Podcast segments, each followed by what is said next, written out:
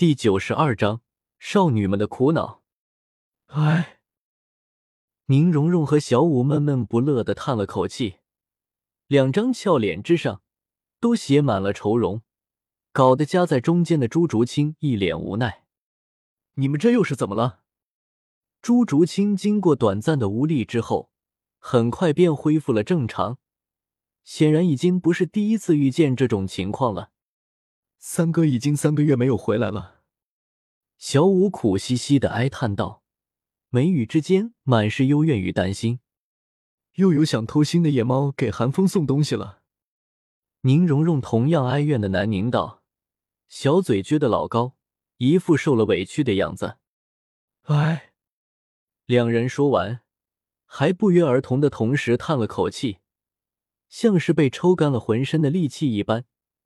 无力的依靠在朱竹清的肩头，那浓郁到实质化的幽怨之气，令朱竹清眉头为之一跳。我就知道。朱竹清翻了个白眼，像是早就预料到了一般。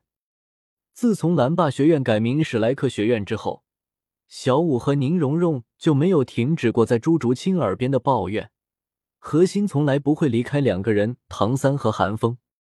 小五是因为对唐三的思念，人说一日不见如隔三秋。小五和唐三分离了三个月，那就是如隔好几百年啊！韩风那几个憨包可能没有察觉到，但朱竹清和宁荣荣可是清楚的很。上课的时候，小五的本子上都写着“我好想你”四个字。唐三虽然会偶尔寄两封信回来，但信件哪有真人香？而宁荣荣这边的情况就更加复杂一点了。这几个月下来，在包括张玲玲在内的所有人的努力之下，韩风已经不再是当初那个浑身钢结构的钢铁加鲁鲁了。至少他已经意识到宁荣荣和其他女生对他的不同了，甚至偶尔还会感觉到宁荣荣对他的好感，但也仅此而已。现在的韩风虽然不算一块由内而外的钢板。但也是套着一层钢皮，同样刀枪不入。如果只是这样也就罢了，宁荣荣有的是耐性。但问题是，因为之前韩风捣鼓出来的什么擂台，令史莱克七怪在整个学院之中名声大噪，每个人都拥有着数量可观的粉丝。尤其是戴沐白和韩风两人，凭借着俊逸的外表和彪悍绚丽的战法，令无数女学员疯狂的迷恋上了他们两个。当然，也不是没有男学员。问题就出在这里，那群女学员其中不乏胆大的，甚至有直接找两人表白的。一开始，无论是朱竹清还是宁荣荣，都一点都不担心。朱竹清完全是无所谓，戴沐白根本不敢。宁荣荣则是自信，照他的话来说，老娘努力了半年，都没能让韩风心动。那群小骚蹄子想凭一句话就勾走韩风，寻思啥呢？可很快，宁荣荣就意识到了自己的错误。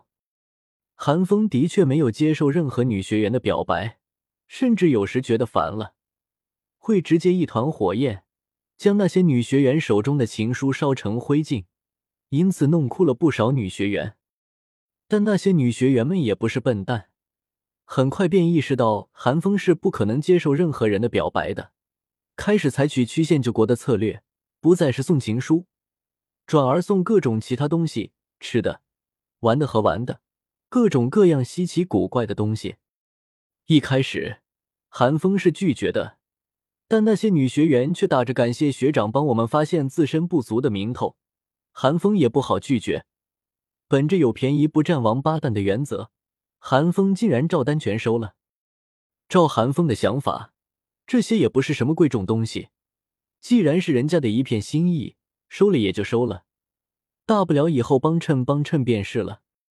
演变到最后，韩风甚至连看都不看，全都堆在自己的魂导器中，这令那些女学员更加肆无忌惮了，连玫瑰、戒指、护身符这种东西都开始送了。而韩风这个憨包，竟然还将这些东西分享给宁荣荣等人，这简直令宁荣荣欲哭无泪。以宁荣荣对韩风的了解，自然知道韩风的想法，也发不起火来，只能自己默默的喝着闷醋，连带着令朱竹清也是哭笑不得。也亏得戴沐白自觉拒绝了一切暧昧，否则朱竹清还真不知道该怎么处理了。好了，朱竹清无奈的将小舞和宁荣荣扶正，知道自己如果不说些什么的话，这两人恐怕又要消沉一整天了，只好开口道：“小舞，老师他们不是说了吗？三哥是去特训了，短则三四个月，长则半年。”你总不能拦着三哥修炼吧？可是，小五想要反驳，他总觉得事情没有那么简单。没有可是，你也不想等三哥回来的时候，看见自家的小五已经变成个小哭包了吧？朱竹清捧起小五的脸，调笑着说道。小五俏脸一红，没再说什么。解决了小五之后，朱竹清将目光投向宁荣荣。伸手掐起宁荣荣的脸，怒其不争的说道：“你怎么就喜欢上韩风这个白痴了呢？”朱竹清揉搓了几下后，叹了口气。对于宁荣荣的问题，他也不知道该说什么，只是说道：“前两天你不是找韩风的母亲聊了聊吗？知子莫若母，阿姨说什么了吗？”哈哈哈，荣荣，你都得到未来婆婆的支持了，还怕拴不住韩风？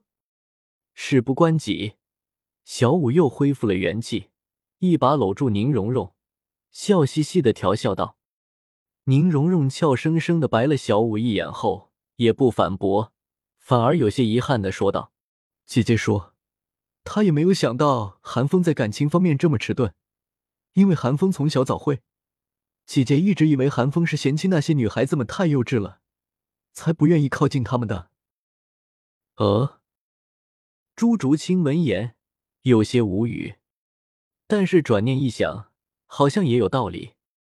哈哈哈！我看蓉蓉，你想叫的不是姐姐吧？小五则是不怕事大，嬉笑的说道：“小五，你再胡说！等三哥回来，我就会你写的那些东西都告诉三哥。”宁荣荣大羞不依的叫道。小五顿时一僵。一片绯红从他雪白的脖颈之上以肉眼可见的速度攀上来，眼看着小五和宁荣荣两人又要闹起来，朱竹清连忙说道：“好了，荣荣，难道阿姨就什么都没有说吗？姐姐倒是说了个法子。”宁荣荣迟疑了一会儿，皱着眉头说道：“说了什么？”朱竹清和小五都很好奇，他们很想知道是什么法子。能治得了寒风？宁荣荣眉宇之间有些不自信，但还是说道：“姐姐说，让我先买一件名贵一点、显眼一点的首饰，去学院里面，尤其是女学员多的地方逛一逛。然后只要我有办法，能让韩风帮我拿着那件首饰，和我在学院里走一圈，那些围着寒风的女学员们就会自己散去了。买件首饰倒是没什么，但是我不明白。”为什么姐姐说这样做，那些女学员就会散去？你们明白吗？宁荣荣对朱竹清和小五问道。小五和朱竹清对视了一眼，皆看出了对方眼中的疑惑，显然他们也不明白。我不清楚。朱竹清摇了摇头，清冷的说道：“韩风的母亲真的是这么和你说的吗？”小五则是反问道。宁荣荣坚定的点了点头，斩钉截铁的说道：“是的，当时姐姐的语气还很自信呢。”这，小五也不知道该如何是好了，只好问道：“那你打算照做吗？”宁荣荣蹙了蹙眉：“姐姐这么自信，肯定有她的道理。死马当活马医吧，总不能比现在更坏了吧？那你打算怎么让韩风陪你在学院里逛一圈？”现在寒风和木戴沐白天天待在一起，不知道在捣鼓些什么。除了大师他们，就连胖子和奥斯卡都不知道。朱竹清神情自若的问道：“不知道，到时候再说吧。总之，已经有个法子了，不是？”宁荣荣叹了口气，只能强行振作起来。